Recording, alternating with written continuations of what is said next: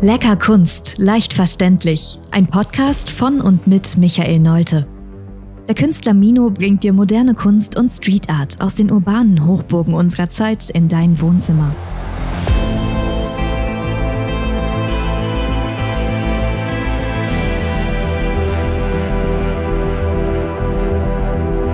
Mino Art Podcast Shorts.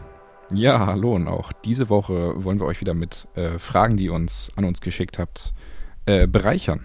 Ich äh, rede gar nicht, gar nicht groß um den heißen Brei. Äh, Michael, bist du bereit? Fünf Fragen. Ich bin wieder bereit. Fünf neue Fragen. okay, Frage Nummer eins. Äh, besteht tatsächlich so, so schon fast aus zwei Fragen. Was ist das schönste und was ist das inspirierendste Kunstwerk? Was ich gemacht habe oder was ich gesehen habe? Das wäre die Frage. Steht hier leider nicht, aber ich würde mal sagen, was du gesehen hast. Oh, also mich hat sehr inspiriert Jean-Michel Basquiat. Ähm, das war eine Ausstellung in Frankfurt im Städelmuseum, einzige Europa-Ausstellung. Ähm, viele sagen, es ist äh, kindliche Kunst, die er macht, aber das wird dem nicht gerecht, weil er sehr viel äh, Botschaften da reinsteckt mit Schrift. Da sind viele tolle Kunstwerke gewesen. Berührendste kann ich gar nicht sagen, ob eins dabei war, wo ich ähm, Bislang musste ich vor noch keinem Kunstwerk habe ich noch nicht äh, gestanden und musste heulen. Kann ich dir nicht sagen. Okay.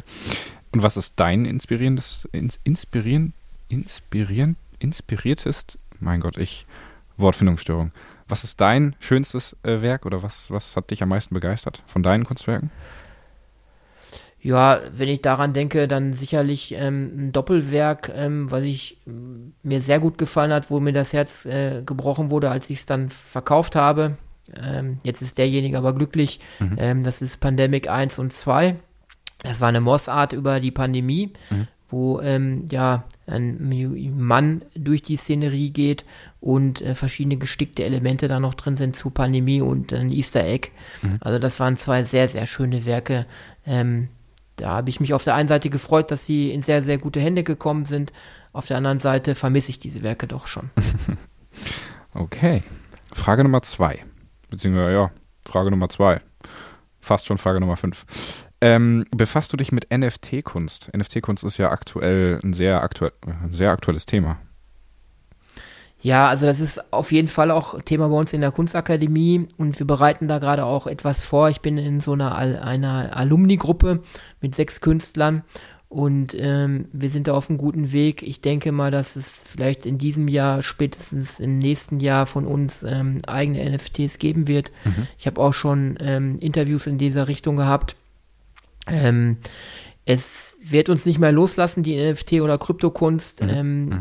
Aber das äh, wird sich auch, der Markt wird sich da bereinigen, weil viele ja, in Anführungszeichen Programmierer, die gar nicht aus der Kunst kommen, meinen, die könnten jetzt eine Pac-Man-Figur programmieren und damit großartige Gelder generieren, mhm. wie Beeple, der für sein Werk, glaube ich, 68 Millionen bekommen hat. Das war aber eine absolute Ausnahme. Okay. Und Beeple ist halt auch ein Künstler. Ja. Ähm, von daher, ich werde mich da reinbewegen, weil es Sinn macht, aber da müsste man einen externen Podcast nochmal drüber machen, um näher drauf einzugehen. Das können wir gerne machen. Frage Nummer drei.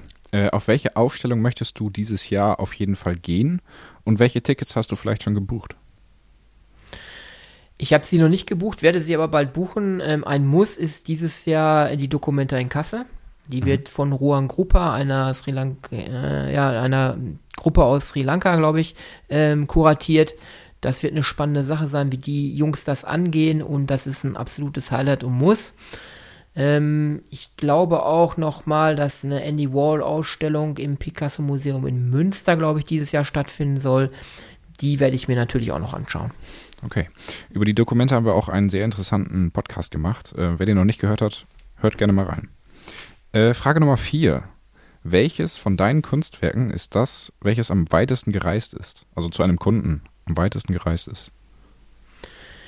Ja gut, wir haben ähm, ähm, Berliner Mauer verkauft, ähm, die nach Übersee auch. Wir hatten, äh, der erste Kunde kam aus Toronto, Kanada. Mhm. Ähm, und mittlerweile steht Berliner Mauer aus diesem Portfolio ähm, im LA im Wendemuseum. Mhm. Allerdings auch vom anderen Künstler, aber die ist aus unserem Portfolio. Ja, und Immer noch auf der Reise ist ähm, das prämierte Tape Art Werk der Hannah Arendt. Ähm, die Reise geht da auch weiter. Ähm, die ist ja durch Berlin prämiert worden, ist dann jetzt in die Hände des Innenministers von Nordrhein-Westfalen gegangen. Die dortige Ausstellung geht jetzt vorbei und sie wird als nächstes, ähm, da gibt es schon Vorabsprachen im Polizeipräsidium Dortmund dann zu sehen sein, bevor sie danach dann vielleicht auch nochmal nach Übersee gehen wird. Da sind noch erste Gespräche zu führen. Nicht schlecht quer um den ganzen Planeten.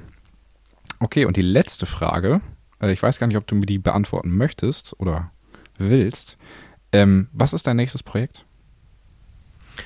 Ja, ich habe mehrere Projekte. Ähm, das naheliegendste ist jetzt, dass ich gerade wieder Berliner Mauer gestalte ähm, die besprühe und künstlerisch gestalte.